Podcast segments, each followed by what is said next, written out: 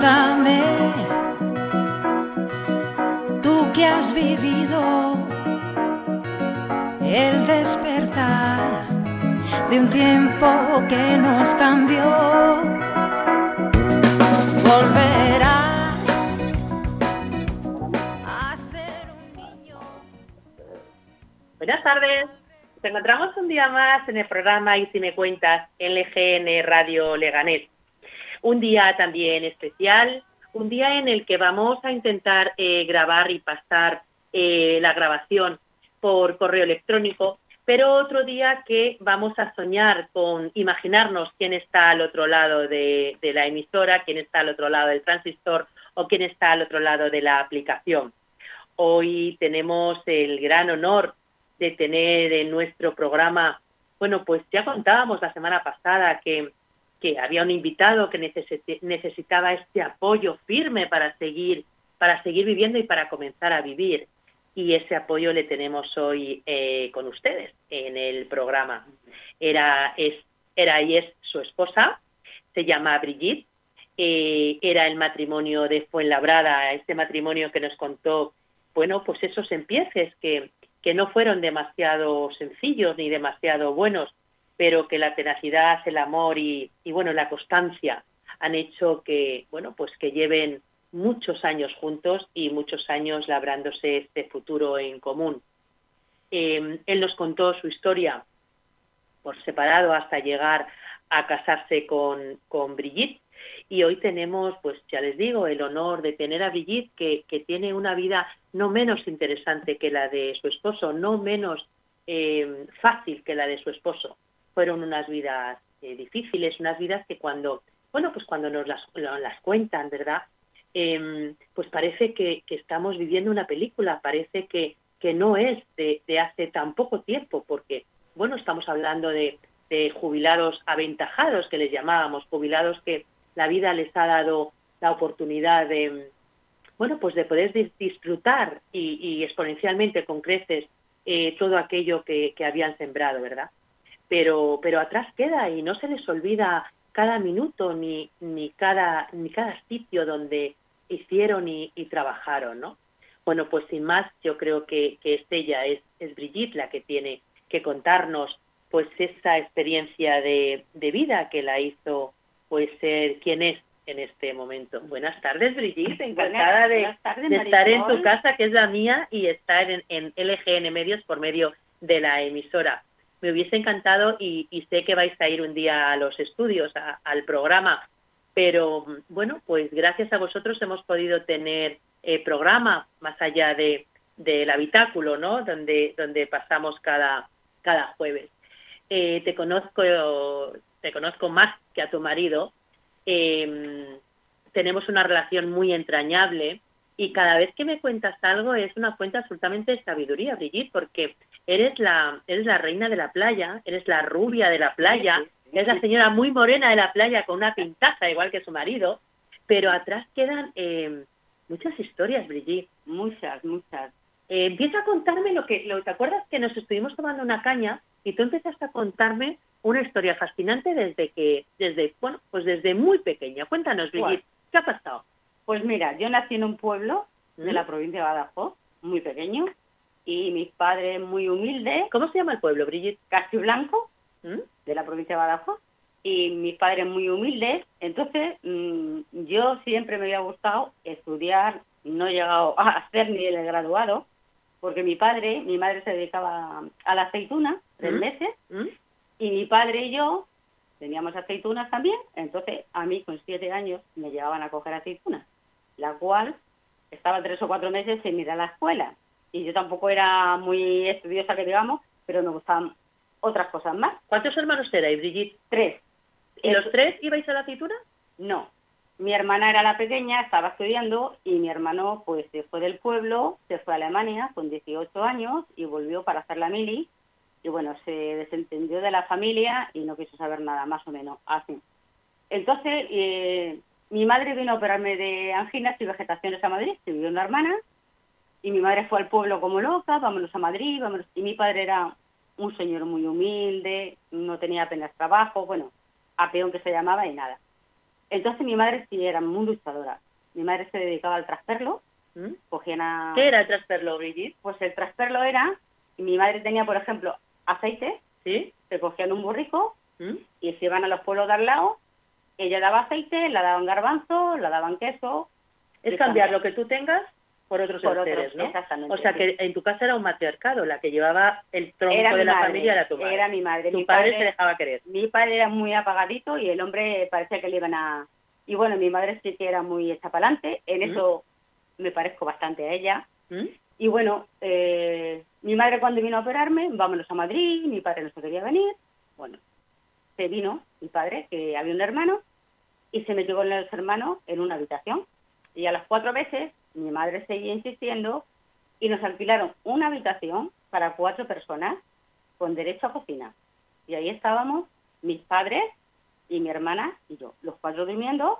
Y bueno, salíamos a la cocina a hacer la comida, pero comíamos en la habitación y todo. O sea, que muy mal. ¿Y de qué trabajabais en Madrid? Pues eh, mi padre estaba de guarda jurado en una empresa que se colocó y mi madre pues no encontraba nada.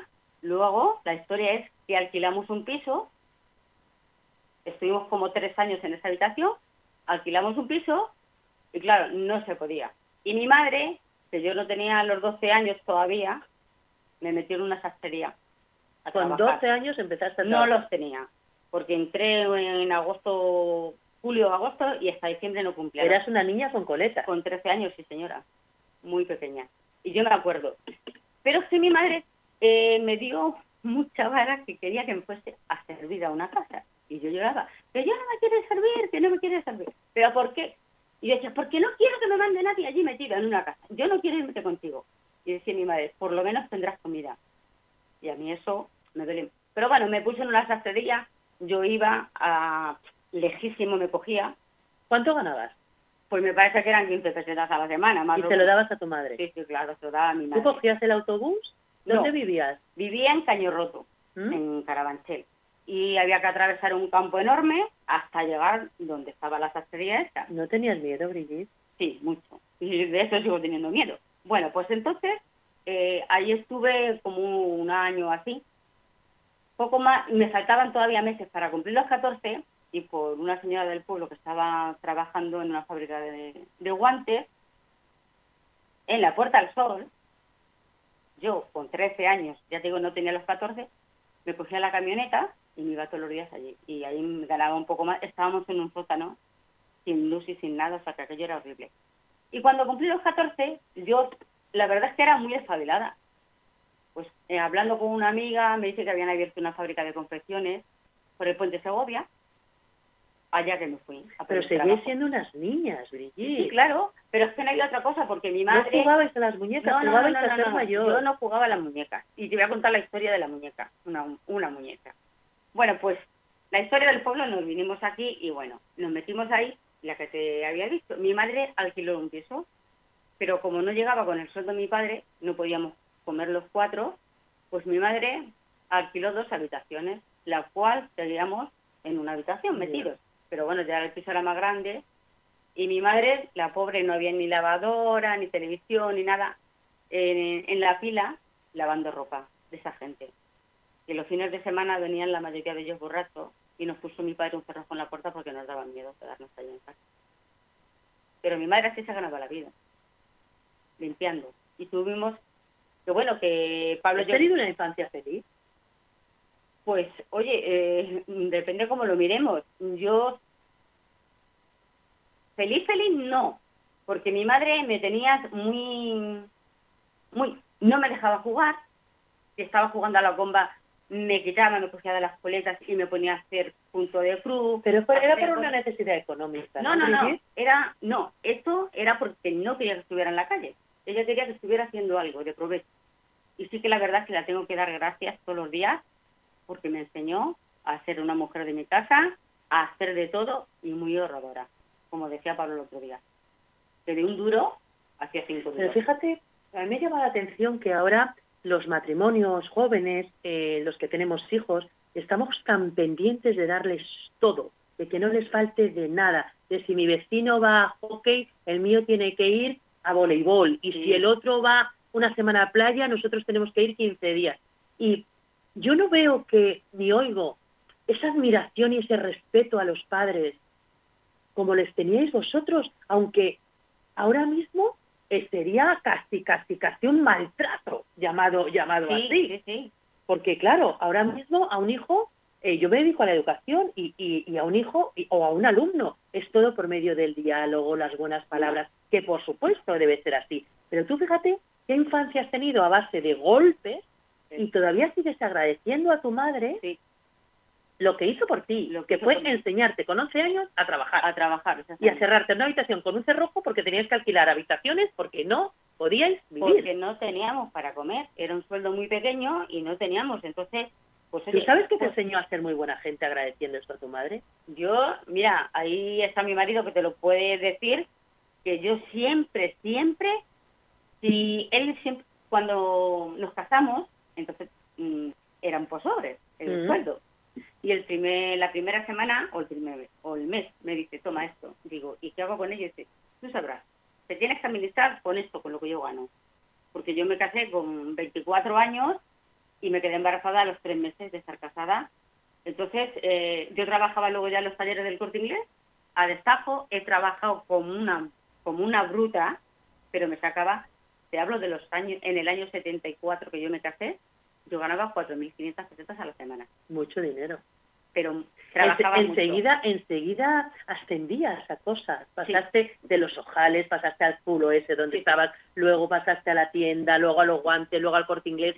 O sea, Ha sido, te has abierto mucho camino, Brigitte. pues porque... La necesidad manda Sí, y el espabile. y el- sí, también. Y muy estrapalante, eh, me pasaba los capablos, no teníamos miedo. Cuando él dijo de poner la fábrica, yo fui la primera que la apoyé. ¿No te dolían los dedos de Sí. coser? He tenido ampollas, he tenido callos en los dedos a punta pala. ¿Quién te enseñó a coser? Pues mira, en el pueblo hay una chica que todavía me junto con ella, que Pablo te lo puede decir siempre que me ves, pone loca, una tal, dos hermanas, ¿Mm? Fuenci Ramos, que bueno, que las quiero un montón y ellas también igual. Esas me empezaron a, ense- a enseñarme punto de cruz cuando tenía siete años y a hacer vainicas. ¿Nunca has jugado? No. ¿Nunca has querido tener un carrito, ni una muñeca, ni una cocinita? Eh, espérate, eh, los reyes míos eran muy tontas, muy tontas, de pequeña.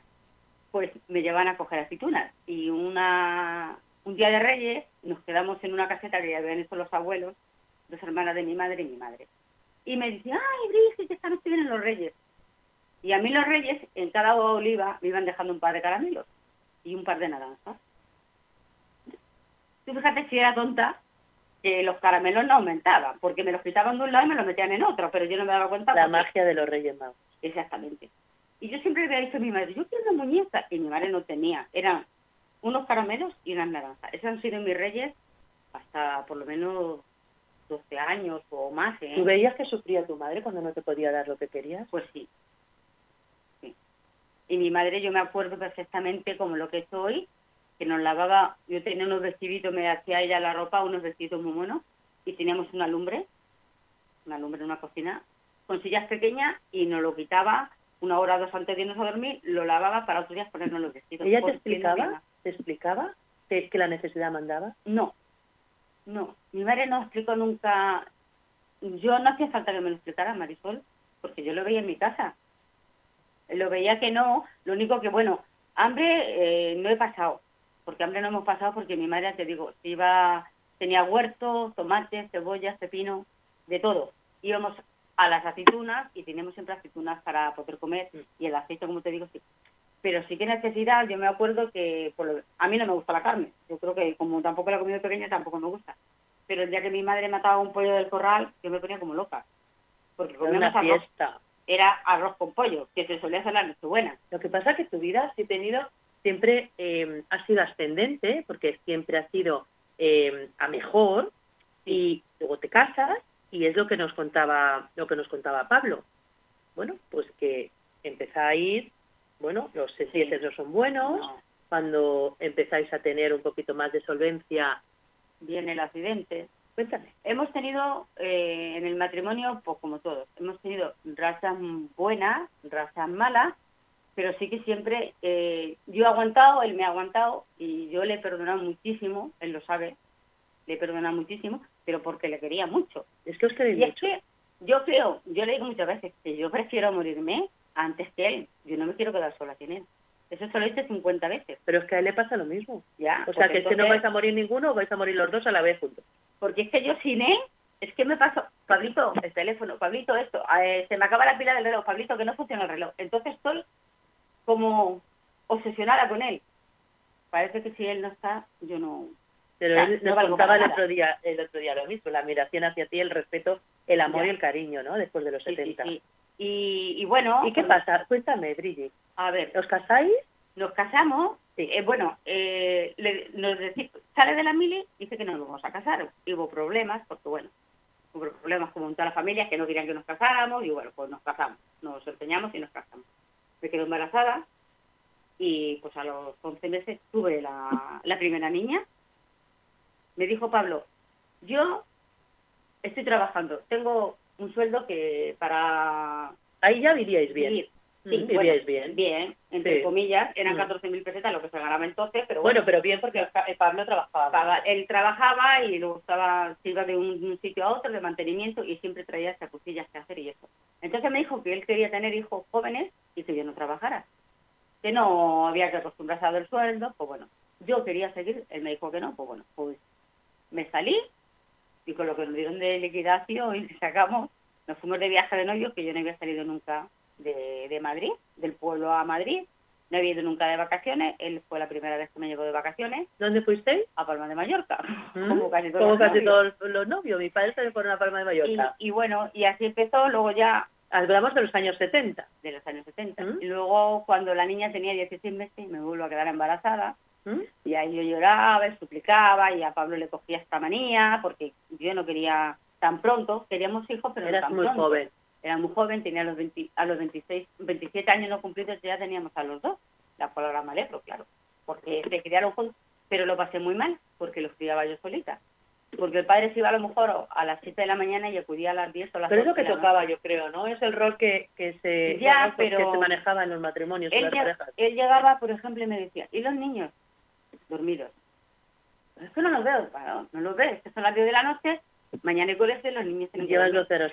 Y Pablo sí que me acuerdo yo que estaba un poquillo celoso, si él lo quiere contar, algún día lo contará, porque claro, yo mis hijos eran lo primero, vamos a ver, no lo primero, pero yo los daba sus Era tu rol, claro, tu rol de madre y de esposa yo y de, llevaba, de la, ama de casa. lo llevaba a la calle Claro. al parque y venía y era meterlos en la bañera La cena y y, y eso. Entonces Pablo venía de trabajar y estaba como un cerito a la izquierda. Entonces, pues... Bueno, pero eso yo creo que, que era la tónica general de los ya, 70, ¿no? pero claro, me decía, es que digo, pero es que no puedo acostar a los niños en un verano a las 9 de la noche, que hay un montón de sol todavía, y a ver qué hago. O a las 11 de la noche ponernos a cenar todos juntos, porque tampoco... Pero la desgracia mm, te hizo dedicarle tiempo y, al, Sí. tiempo y alma. Lo peor, lo peor de mi vida, de los años que hemos estado casados, fue cuando el accidente de, de Pablo, ¿Qué le pasó? pues tuvo una- eh, un golpe con un coche, ¿Mm? entonces estuvo en el 12 de octubre, mm, estuve de día y de noche, no me iba a mi casa a dormir ni a nada con él, porque nos dijeron que seguramente había que cortarle la pierna y ahí se nos cayó el, se nos cayó el palo del sombraje. A mí me dijo el médico Marisol que si yo no lo ayudaba él se quería morir. Y eso no se me va a olvidar en la vida, en la vida. Entonces yo creo que ahí, pues nos unió más. Tuvimos una racha mala, yo no la voy a contar porque No. es más íntimo. Tuvimos una racha mala, pero yo tengo mucha fe, soy muy creyente. Entonces yo dije que Cuéntamelo Y de, algo. cuéntamelo de la operación, Brigitte. lo de la operación de quién, de Pablo. Sí, cuéntamelo de las manos. Uy, Que me emocioné mucho, Brigitte. Cuéntame mucho. Lo de la A mano- Pablo le operan porque tiene un accidente. a Pablo le operan porque tiene un accidente. No ¿Y qué se- te dice el médico? No se lo decimos a nadie. ¿Mm? Entonces el médico por la noche nos explicó cómo iba a ser la operación y me dijo, bueno, eh, una cosa te voy a decir. Probablemente tengamos que amputarle la pierna. ¿Cuántos años tenía Pablo? 34. 34, estabais casados con Sí, dos niños con de...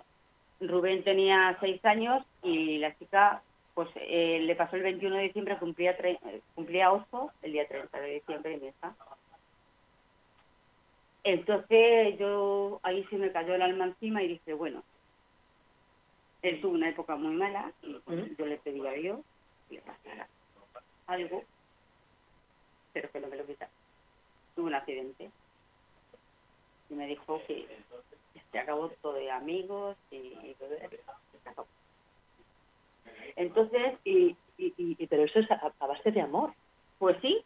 Entonces el médico eh, por la noche nos, nos cuenta más o menos lo que iba a ser la operación y me dijo, te voy a decir una cosa y que no se te olvide.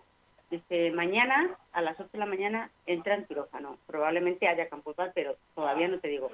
Pero te voy a decir una cosa, si yo salgo del quirófano dentro de 10 horas o 5, o sea, con las manos blancas, puedes dar gracias a Dios o lo que tú creas. Y le dije yo, ¿y por qué? Dice, Ya te lo contaré después. Entonces, ¿Cómo fueron Me esas dijo- horas, Brigitte? malísima. Esperando las malísima, manos mal- del médico. Sí, Era me- una contraseña que teníais el médico Sí. y tú nada más. Me dijo, si salgo con las manos blancas, es que he podido poner una escalera en la pierna. Y se ha salvado. y se ha salvado la pierna. Pero si salgo con las manos normales, tu marido no tiene piernas. Entonces, no ¿Qué pensaste en esos momentos? ¿A quién te comendaste? Pues mira, al Cristo de Medina Feliz, ¿Que eres muy devota? muy devota del Cristo y de la, y la Virgen de mi pueblo. ¿Tú eres eh, creyente, Sí. pero no eres practicante? No, voy a misa en Sí, va. pero ¿Qué le pedías? solamente le pedía que me daba igual, en que se quedara en una silla de ruedas, pero que quedara vivo. O sea, que no le pasara nada ni en el quirófano ni nada. Y si tenía que estar sin pierna, pues estaba sin pierna, que no, ¿Y tú te no planteaste cómo podía ser tu vida si a Pablo Sí. no le hubiese, no hubiese tenido la suerte de Yo- tener en los médicos Pero en yo, sus manos a Dios? yo me planteé, Marisol, si le habían cortado la pierna y él no podía trabajar en una temporada, yo cuando me salí de, del corte inglés, a mí me dijeron que si algún día necesitaba que fuera que tenía un puesto de trabajo. Estaba Entonces, Sí, lo que pasa es que emocionalmente era muy difícil Era- llevar llevar todo esto para Sí, adelante, ¿no? era muy difícil, a Pablo hubo que enseñarle a andar, ¿Mm? yo le tenía que bañar, yo le tenía que, cuando iba al baño, limpiar el pompi y hacer todo, cierra la puerta. ¿vale? Y cierra la puerta. Entonces, eh, pues es- yo le dije, tú no te preocupes, que mientras que yo tengo dos manos, vamos a salir adelante. Entonces, ¿Cuando fue- salió el médico? cuando salió el médico con la mano blanca, pues yo di un golpe a la pared y me eché a llorar. Y la hermana de Pablo que estaba allí y mi familia, ¿qué pasa, Brigitte? ¿Qué pasa? Y digo, que no le han contado la pierna. Entonces se quedaron de cuadros porque nadie lo sabía, solamente lo sabíamos él y yo. A ver. Y ahí fue, pues un día, que eso no se me va a olvidar, en la vida, en la vida. Y luego, es que todo, todo parece que iba en contra nuestra, porque a, yo sé, 15 o 20 días, Sube el médico y nos dice que, que le van a dar el alta. Y le digo, ¿Y en qué condiciones estaba? escayola desde el muslo hasta la planta del pie. El- ¿Vivías en un piso con ascensor? No, en un segundo sin ascensor. Y le digo, ¿y cómo me lo llevo? Dice, eso es problema tuyo. Tuve que pagar una ambulancia del 12 de octubre a Carabanchel porque no nos, no nos pusieron ni en la ambulancia siquiera. Entonces digo, Ah, bueno, la casa tampoco la tenías acondicionada no, no, como nada, para nada, eso, nada, claro. nada, nada. Entonces, como no cabía en una silla de ruedas y él no se podía Mover. nada, estaba en la cama, tumbado, nada, con la silla. Entonces, eh, yo un día ya, cuando levantábamos, iba al sofá, como podía, con las muletas, y yo le cogía de la espalda y eso, y le digo, ¿por qué no sales? Vamos en la terraza, que no, que no. Y había una sillita pequeña de los niños, y le metí la pierna como pude, y yo iba arrastrándole de la silla hasta llevarle al balcón. Y, y en ese momento, co- ¿quién trabajaba? ¿O de, o de qué Nadie. vivíais? Nadie. Nada. ¿Y ahí, que, ¿Y ahí qué empieza? ¿Ahí empieza vuestra labor empresarial? Pues no, empezó después. Ya Pablo, ya cuando, después de un año justo que se llevó de baja, ¿Mm? a mí me quedaron 14.000 pesetas, me parece, en aquellos años, y comíamos las cuatro personas y tenía que pagar colegios y había de todo. Pues eso, pagar todo. Muy justa, eh, ¿no? Muy, muy justa, muy justa. Yo tenía siempre unos ahorrillos, siempre iba ahorrando de lo que me daba, pues siempre iba. Y bueno, gracias a Dios, pues yo. También mis padres nos ayudaron, su madre también, la mujer nos compraba, y sí que me acuerdo que una de las nochebuenas vino el cartero y nos mandó un giro a mi cuñado de 25.000 pesetas. Porque la Navidad es mágica. Nos mandó un giro de 25.000 pesetas mi cuñada. cuando vino el cartero, que yo no me lo podía ni creer, y la verdad es que en casa pues habría a lo mejor, no sé, 500 o hasta que cobráramos otro mes, porque con 12.000 pesetas y dos niños... ¿Cuántos habéis tenido que querer, no, Brigitte? Pues sí. Yo creo que si no es por el cariño, nos habíamos mandado ya... amor.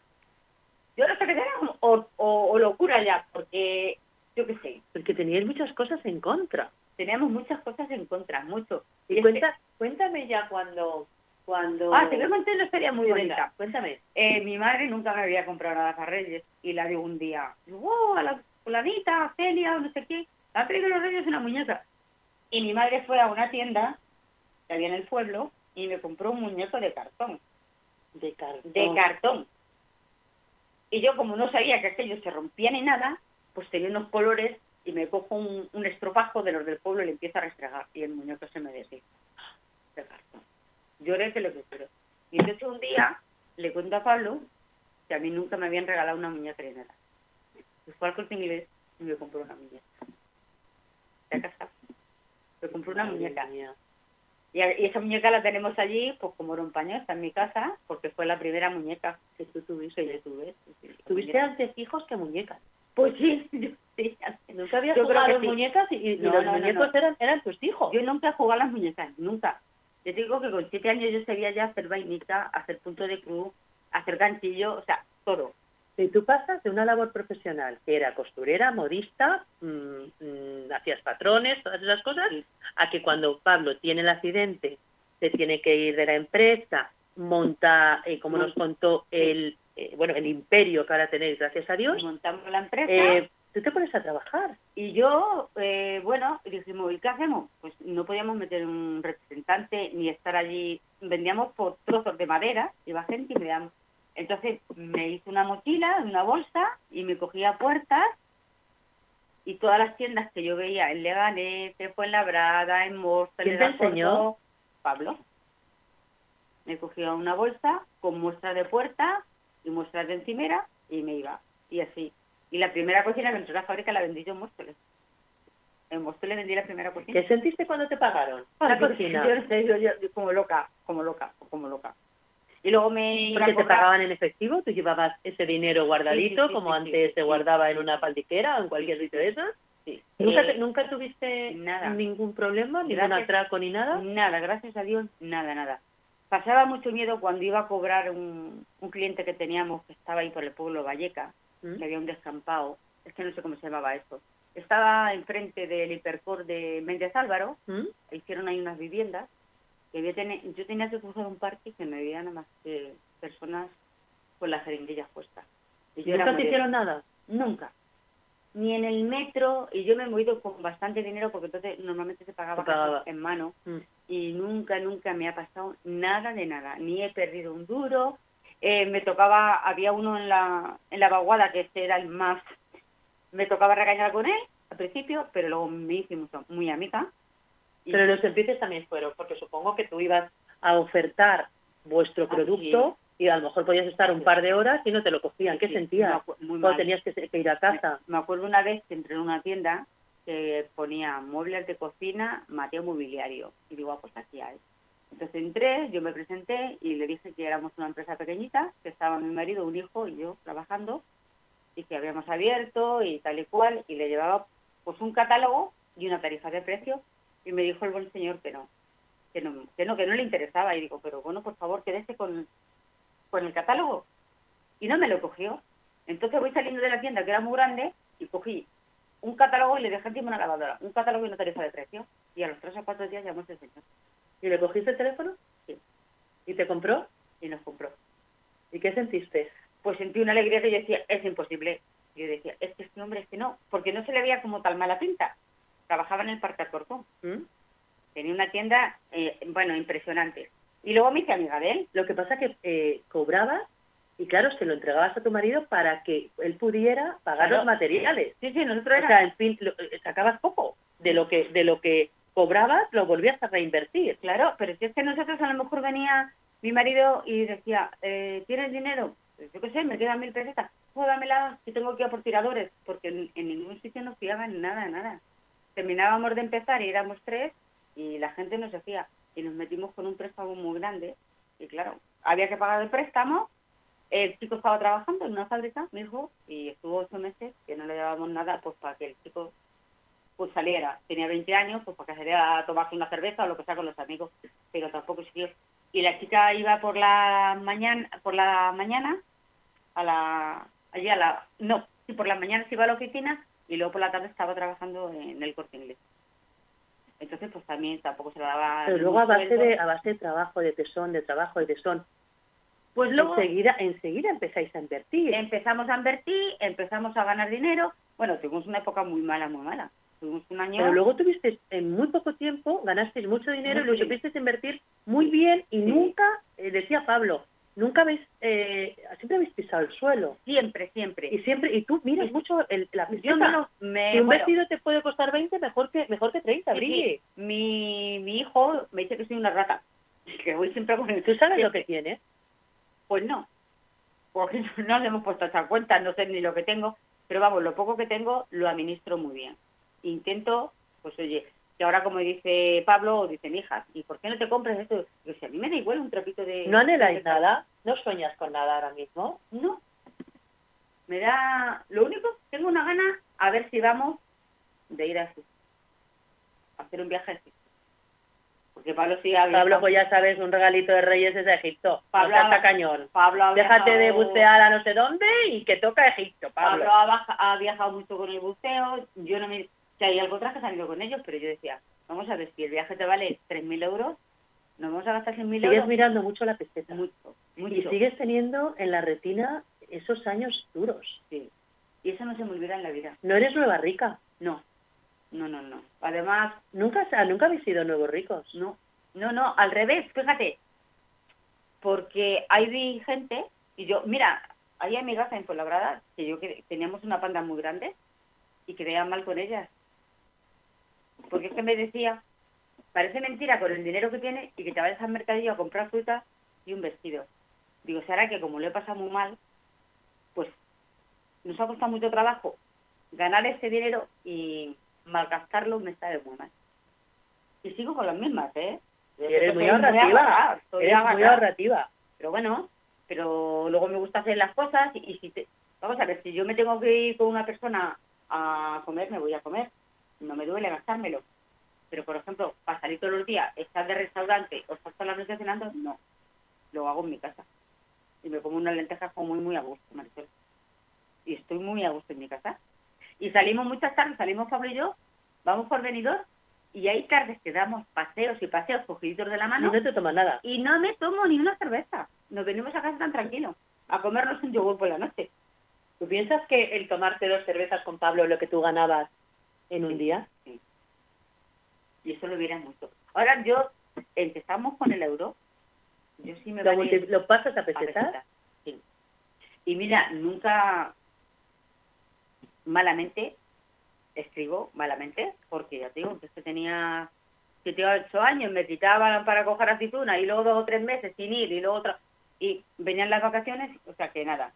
Y cuando me vine a Madrid, como tenía 11 años ya, mi madre dijo que a, a trabajar, o sea que no.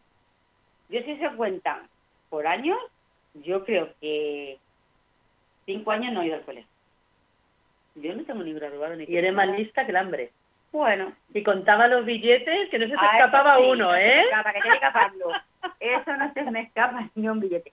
Y me apañaba porque a mí nunca me han engañado. Y con los dedos contaba, o si me cogía, yo qué sé, a lo mejor me decía, ah, me tienes que pagar, me tienes que pagar esto. Y decía, el de la tienda, no, no te doy. Digo, no, no, no. Y empezaba con los dedos y a mí me salían las cuentas. Digo, que no, ¿qué es esto? Me acuerdo que con este de la vaguada, eh, yo le decía, le presentaba la factura, le llamamos el día anterior, pues vente mañana a las 5. Y me decía, y Brigitte, si hay alguien en la tienda, no entre, hasta que no se vaya la señora. ¿Lo de Brigitte es ahora que eres fija? ¿O antes era No. Brígida y ahora de Brigitte? No, no, no. Eso me, eso me lo puso mi querida suegra. A ver, porque eres una fija de la playa. No, no, no, no. Es una señora estupenda y encima se llama Brigitte. Entonces, digo, Brigitte, antes en el pueblo en Extremadura también era el Brigitte. Brigitte, Brigitte. siempre. Pero mi suegra y mi cuñada me conocieron con 18 años y fueron las primeras que me empezaron a llamar Brigitte. Mi cuñada y mi suegra. Y mis suegras de toda la vida, toda la vida. Y, y la familia de Pablo, todos eran, pues, pero mi pueblo Brigitte. Y Pues, con mis amigas, con Brigi, Brigitte, eh, brillas por ti misma, brillas con una luz y un, un sol y un color que tienes en la piel que, que es envidiable. Tienes unos ojos de gata, tienes unos ojos de lista, tienes unos ojos de emprendedora y tienes unos ojos llenos de, de amor hacia, hacia tu esposo, envidiablemente. eh, pues esta relación, ¿no? Esta relación que, que cada uno ha contado su historia, pero tienen en común este amor y esta necesidad de estar el uno con el otro. Sí. Desde, bueno, pues desde, no la pobreza, pero sí desde la necesidad hasta no necesitar en este momento absolutamente nada, no saber lo que tienen, nada más que haber criado pues una familia extraordinaria, haber puesto bueno pues este, esta empresa ¿no? a, a- a cargo de, de sus hijos para que esa saga eh, saliera adelante y estoy convencida que los valores fundamentales en esta familia los tienen todos, ¿no?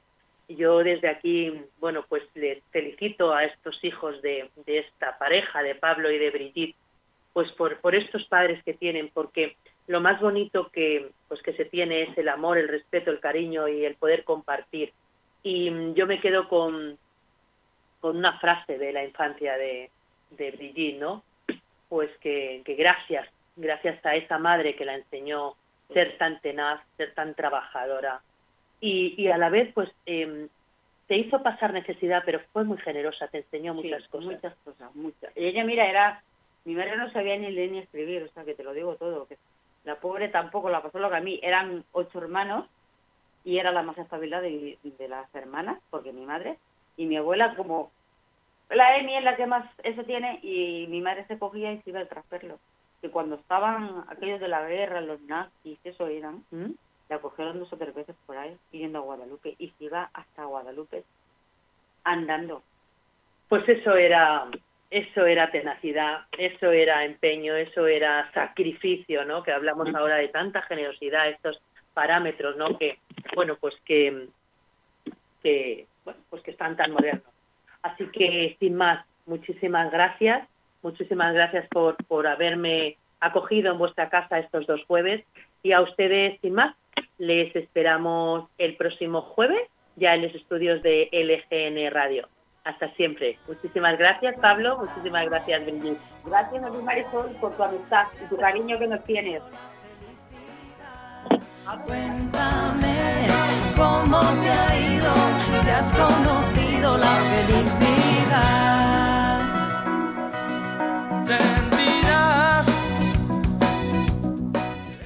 Aún hay algunos que piensan que la radio debe sintonizarse. Nosotros no. Descárgate la app de LGN Radio en Google Play o App Store.